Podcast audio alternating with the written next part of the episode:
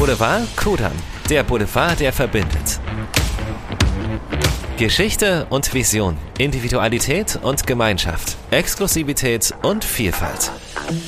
Um das international bekannte Shoppingquartier ranken sich unzählige Geschichten. Einige davon erzählen Ihnen die Menschen vor Ort im Boulevard Kudam Podcast und geben dem Ort der Orte ein neues Gesicht. Inspirierend, prachtvoll, offen unserer neuesten Ausgabe widmen wir uns dem ältesten Unternehmen in Berlin und bevor Sie lange drumherum rätseln. Es ist die Königliche Porzellanmanufaktur und ich begrüße ganz herzlich meinen heutigen Gast, Frau Martina Hacker. Sie ist die Geschäftsführerin der KPM. Liebe Frau Hacker, herzlich willkommen bei uns. Vielen Dank für die Einladung. Die Königliche Porzellanmanufaktur, wo fängt man da eigentlich an? Wahrscheinlich könnten Sie alleine irgendwie 17 Podcasts mit der Geschichte dieser Firma füllen, aber ich versuche mal ein paar Basics reinzugeben. Gegründet von Friedrich dem Großen 1763 1962. Das heißt, sie blicken auf eine ja, über 250 Jahre Geschichte ihres Unternehmens zurück. In dieser Zeit ähm, haben sieben Könige und Kaiser ja die Geschicke des Hauses geprägt und natürlich auch eine Menge Menschen dahinter und danach. Können Sie uns vielleicht einige spannende Episoden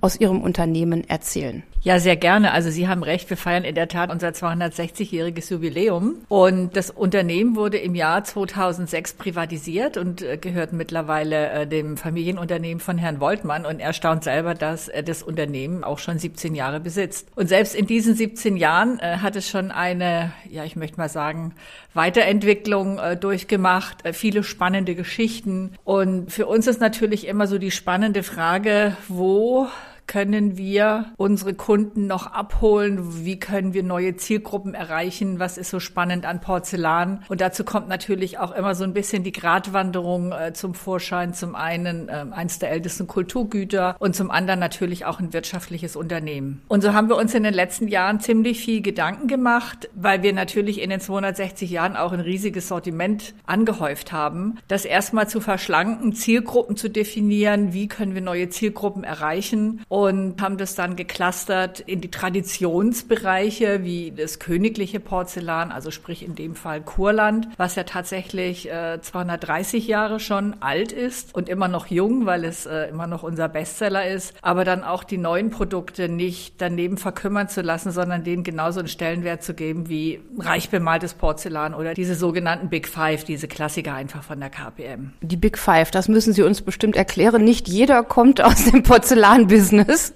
Also die Big Five sind eigentlich unsere Service-Klassiker. Das ist einmal Kurland, dann äh, Urania, daraus abgeleitet, Arcadia, Feldblume, Rubino und Lab. Ja, sehr spannend. Ja, Sie haben es ja gerade schon angesprochen. Ich stelle mir das auch gar nicht so einfach vor, wenn man so ein Traditionsunternehmen hat, weil natürlich viele sozusagen genau dafür auch kommen ne, und ähm, sozusagen die, die alten Klassiker kaufen. Gibt es denn, ich sag mal, Produkte, die Sie für junge Menschen äh, produzieren? Also jetzt mal abgesehen von den herkömmlichen Teller, Tasse, was man eben so hat, wenn man Porzellan kauft? Ja, also darüber haben wir uns natürlich auch Gedanken gemacht, weil der Trend, der geht ja weg vom klassischen Esszimmer, so wie man das von früher kannte, das reichgedeckte Esszimmer, den Hochzeitstisch, den es heute Gott sei Dank auch noch gibt. Und der ganze Anwendungsbereich ist ja mehr und mehr in den äh, Bereich der Küche gegangen, wo gemeinsam gekocht wird, gemeinsam gegessen wird, die Speisen werden zubereitet. Und dahingehend haben wir uns auch aufgestellt, dass wir die Porzellane jetzt nicht rein nur auf die Tischkultur, sondern auch tatsächlich in den Anwendungsbereich mit reinnehmen, wie Mörser, wie Essig und Öl, wie, ja. Also ich habe ja zum Beispiel so einen Kaffee-to-go-Becher von Ihnen. Ja, das ist in der Tat im Moment, ähm, also was heißt im Moment, eigentlich schon seit zwei, drei Jahren unser Bestseller, weil es spielt uns sowieso schon in die Karten, was mittlerweile Trend ist, Nachhaltigkeit, regionale Produktion, natürliche Bestandteile, um Produkte herzustellen und daraus abgeleitet dann noch den To-Go-Becher herzustellen. Das ist sehr gut angekommen, zumal wir den mittlerweile auch in verschiedenen Versionen, limitierten Jahreseditionen oder in Sonderfarben herstellen. Daraus abgeleitet ein bisschen höherpreisige Produkte wie den Champagnerbecher, wo man natürlich auch einen Deckel drauf machen kann, wenn man möchte. Aber das ist so der Trend, wohin die Reise geht und damit erreicht man dann auch wiederum ganz andere Zielgruppen. Also gerade junge Menschen, Influencer, Journalisten, Redakteure sind auf dieses Thema angesprungen und das hat Porzellan auch wieder so ein bisschen sexy gemacht. Das stimmt, es ist ja sehr nachhaltig, wie Sie schon gesagt haben. Jetzt ist es ja ein Produkt, was in Handarbeit gefertigt wird und dementsprechend natürlich auch mit einem gewissen Preis daherkommt. Wir hören ja allerorts auch von den Händlern, ähm, dass die Kaufkraft gerade sehr zurückgeht. Merken Sie das auch? Also was bedeutet das für so eine, ich sag mal, Luxusmarke? Also es ist richtig, die Produkte werden fast ausschließlich von Hand hergestellt. Wir kommunizieren auch damit, dass wir für eine normale weiße Tasse circa 14 Tage benötigen und dadurch erweckt dann auch so ein bisschen das Bewusstsein, warum die Produkte auch eher hochpreisig sind, weil wir können nicht für fünf Euro produzieren, für 70 verkaufen und der Rest ist die Marge. Für uns ist es erstmal ganz wichtig, dass die Leute dieses Produkt näher kennenlernen. Natürlich am besten bei uns in der Manufaktur, weil da sieht man dann auch wirklich den Herstellungsprozess. Man erkennt auch das Besondere, das Besondere an diesem Handwerk und man lernt auch die Menschen kennen, die dieses Handwerk ausüben und damit auch einhergehen die Liebe, die damit verkörpert wird und dadurch bekommen die Leute schon einen ganz anderen Bezug zu dem Porzellan. Das versuchen wir wiederum wiederum teilweise auch in unseren Einzelhandelsgeschäften zu spielen, indem wir Videos zeigen. Wir arbeiten auch mit VR-Brillen, dass äh, tatsächlich die Menschen dann auch den Gang in die Manufaktur machen können, auch wenn das gerade in Köln stattfindet. Wir versetzen ab und an unsere Porzellanmaler in die einzelnen äh, Geschäfte, wo das ja, das Porzellan-Malerei-Handwerk demonstriert wird. Und dieses Bewusstsein versuchen wir sukzessive aufzubauen, dass wir eben genau in solchen momentanen Situationen die Kaufkraft nicht allzu sehr verloren geht, sondern dass trotzdem immer noch das Verständnis da ist und die Leute auch bereit sind, immer noch ja den doch etwas höheren Preis zu bezahlen. Also sofern man es nicht auf den Boden schmeißt, hat es ja auch einen bleibenden Wert, ne? Also unter Umständen sogar einen steigenden, je nachdem, wie lange man es schafft, sein Service vollständig zu behalten oder es vielleicht von der Großmutter noch erbt. Ähm, ja, eine Krise jagt die nächste. Sie, ja, Porzellan wird ja nun mal in Brennöfen hergestellt und dementsprechend kann ich mir vorstellen, dass das Thema Energie für Sie auch ein sehr wichtiges aktuell ist. Wie gehen Sie da mit um? Ja, das ist in der Tat ein bisschen, ich möchte nicht sagen problematisch. Ich mag eigentlich dieses Wort nicht, ich sage eher herausfordernd. Die Energiekosten sind in der Tat einer der größten Kostenträger in der, in der Porzellanherstellung. Die Öfen, die können nur mit Gas betrieben werden. Es gibt keine Alternative. Man kann auch nicht auf Strom umstellen. Das hängt mit chemischen Prozessen zusammen. Je nachdem, ob Sie einen gebratenen Lachs oder einen geräucherten Lachs wollen, gibt es da leichte Unterschiede. Und wir hatten im Sommer tatsächlich eher die Sorgen, ob wir überhaupt noch Gas bekommen über den Winter. Da sind wir jetzt, ich möchte mal sagen, ein bisschen entspannter, was es natürlich äh, ziemlich Wirkliche Sorgen bereitet sind die steigenden Preisen im Bereich Strom, Fernwärme und Gas. Da müssen wir mit massiven Kostensteigerungen rechnen im nächsten Jahr. Die wurden bereits angekündigt. Uns ist aber auch bewusst, dass wir diese Preise nicht eins zu eins auf unsere Produkte umschlagen können. Dadurch würden wir weitaus mehr Menschen verlieren. Und wie wir jetzt mit der Situation umgehen, müssen wir schauen. Wir sind seit zwei Jahren mit einem Anbieter für eine Photovoltaikanlage im Gespräch. Das hat leider so ein bisschen noch an der Denkmalschutzbehörde gehakt. Also der Knall ist dort von Herrn Habeck noch nicht so richtig angekommen. Wir hoffen aber, dass wir das im nächsten nächsten Jahr im Frühjahr umsetzen können. Und da würden wir schon mal die Hälfte von unseren Stromkosten einsparen. Wie weit im Voraus produzieren Sie denn? Also wenn Sie ab morgen nichts mehr produzieren würden, wie lange kann man noch Porzellan kaufen?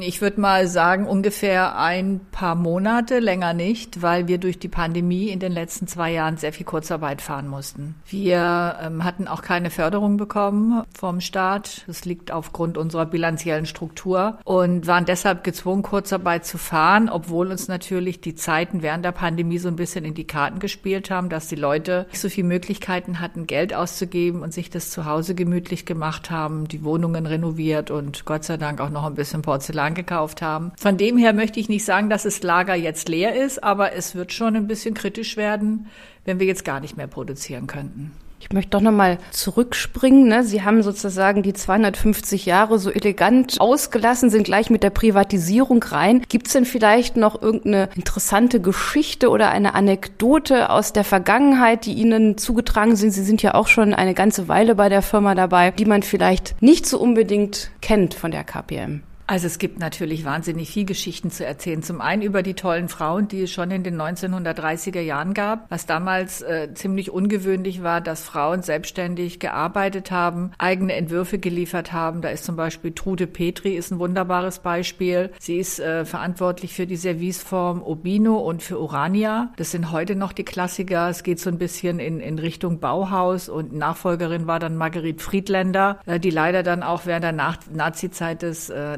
Land verlassen musste. Und es gab zur gleichen Zeit auch einen sehr umtriebigen Manufakturdirektor, Günter von Pechmann, der tatsächlich äh, die moderne Sachlichkeit bei der KPM damals eingeführt hat und aus dieser Ära haben wir noch sehr viele schöne Produkte, die heute noch ihre Bedeutung und ihre Gültigkeit haben. Natürlich gibt es auch einige negative äh, Berichte. Zum Beispiel gibt es zwei Nächte im November 1943, als die Alliierten beschlossen, aus, äh, ausschließlich das Schloss Charlottenburg und die KPM zu bombardieren. Und danach war die KPM auch nicht mehr produktionsfähig. Die musste dann ausziehen, ist dann nach Selb gezogen, die Produktion. Und man findet heute noch alte Porzellanteile mit einem Zepter, wo unten drunter ein S angebracht ist. Und da weiß man dann, das wurde damals in Seil produziert. Die Menschen haben dann tatsächlich auf Schubkarren, haben die noch die ganzen Archivalien, die Produkte, die ganzen Urformen herausgetragen und teilweise auch bei sich zu Hause versteckt. Äh, super spannend. Also ich glaube, allein da könnte man wahrscheinlich ganz, ganz viel äh, drüber ähm, erzählen. Ich mache trotzdem jetzt wieder den Sprung zurück in die heutige Zeit. Wir fragen immer jeden unserer Gäste, was ähm, wünschen Sie sich von der City West oder was macht für Sie eine lebenswerte City West aus? Also die City West besteht ja bereits aus einer wahnsinnigen Vielfältigkeit im kulturellen Bereich, im Entertainment, Restaurants, tolle Geschäfte. Was hier in den letzten Jahren auf die Beine gestellt wurde, gerade die Verschönerung äh, des Kuhdamms mit der Bepflanzung, mit der ganzen Artmeile, das ist wirklich faszinierend. Und was auch immer mehr kommt, was wir auch in unserem neuen Store praktizieren, im ehemaligen Udo Wald Shop Kurfürstendamm, das ist auch eine sogenannte Erlebniswelt. Also der Kunde muss nicht nur kaufen, sondern er soll auch ein bisschen entertained werden werden, er soll inspiriert werden. Und wir sind dort mit zwei anderen Berliner Traditionsunternehmen am Werk. Einmal mit der ähm, mit Savade, mit der Pralinenmanufaktur und dann noch mit dem Café Einstein. Und das ist eine ganz tolle Symbiose. Wir ergänzen uns gegenseitig und man merkt auch, dass die Kunden wirklich Spaß haben. Die kommen eigentlich rein, die wollen Pralinen kaufen, dann sehen sie wiederum den To-Go-Becher, dann kaufen sie vielleicht noch mal eine Schokolade bei Savade und dann genießen sie noch auf der Terrasse vom Einstein einen leckeren Cappuccino und es ist einfach so eine schöne Atmosphäre. Das finde ich sehr spannend, was Sie gerade erzählt haben. Es gibt ja die KPM nicht nur am Kudamm, sondern auch in dieser Erlebniswelt. Wollen Sie da noch ein bisschen mehr zu erzählen? Ja, und worüber man am Kudamm inspiriert wird, findet man tatsächlich eine Viertelstunde weiter zu Fuß in der eigentlichen Manufaktur, die direkt am Tiergarten sitzt. Dort gibt es eine sehr große KPM-Welt, also ein Bereich für die Öffentlichkeit. Es gibt einmal die ganz normalen Führungen mit QR-Codes, wo man selber sich informieren kann über die Geschichte der KPM, über die Geschichte des Porzellans. Wir bieten Führungen an. Wir haben eine sehr große Mitmachmanufaktur, wo man Hand anlegen kann an die Masse, was auch immer interessant ist zu beobachten. Da sitzen Fünfjährige und Fünf 50-Jährige nebeneinander mit eingeklemmter Zunge und versuchen wirklich eine Tasse zu drehen. Und es scheint über alle Generationen hinweg sehr viel Spaß zu machen. Ja, das klingt sehr schön. Ja, damit sind wir auch schon am Ende angekommen. Liebe Frau Hacker, vielen Dank für das Gespräch. Das war sehr interessant. Und ja, mir bleibt es nur zu sagen, besuchen Sie die KPM am Kurfürstendamm oder gehen Sie in besagte Erlebniswelt und versuchen Sie mal selbst eine Tasse zu drechseln, zu drehen. drehen, zu was auch immer man damit macht. Und Sie erfahren dort natürlich auch alles ähm, über das sogenannte weiße Gold und ähm, ja, können dort sicher einen entspannten Nachmittag verbringen. Und wenn Sie dazu nähere Informationen brauchen, dann können Sie die natürlich auf der Website von der KPM finden. So, und damit sind wir schon am Ende unseres Podcasts angelangt und wenn es Ihnen gefallen hat, abonnieren Sie uns und schalten Sie gerne in einem Monat wieder ein. Mehr Infos zum Boulevard Kudam finden Sie auf unserer Website. Und damit verabschiede ich mich für heute. Bis zum nächsten Mal in der das war die neueste Ausgabe vom Boulevard Kudam Podcast. In einem Monat geht es weiter mit einem neuen Gast, einem neuen Ort, einer neuen Geschichte. Sie wollen keine Folge verpassen? Dann abonnieren Sie uns. Unseren Boulevard Kudam Podcast gibt es überall dort, wo es Podcasts gibt. Bei Spotify, Apple Podcast, Google Podcast und auf unserer Website. boulevard-kudam.de